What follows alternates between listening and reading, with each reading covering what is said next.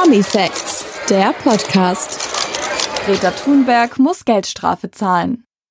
Die schwedische Klimaaktivistin Greta Thunberg, 20, ist in ihrem Heimatland zu einer Geldstrafe verurteilt worden.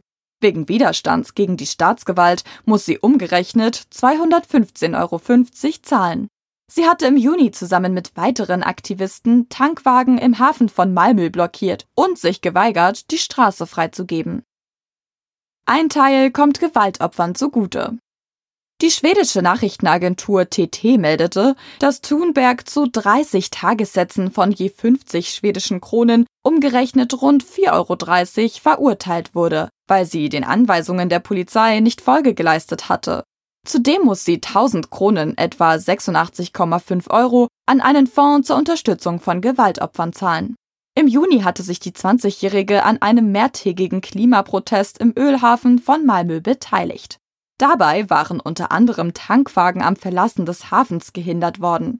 Thunberg hatte in den sozialen Netzwerken von der Aktion berichtet.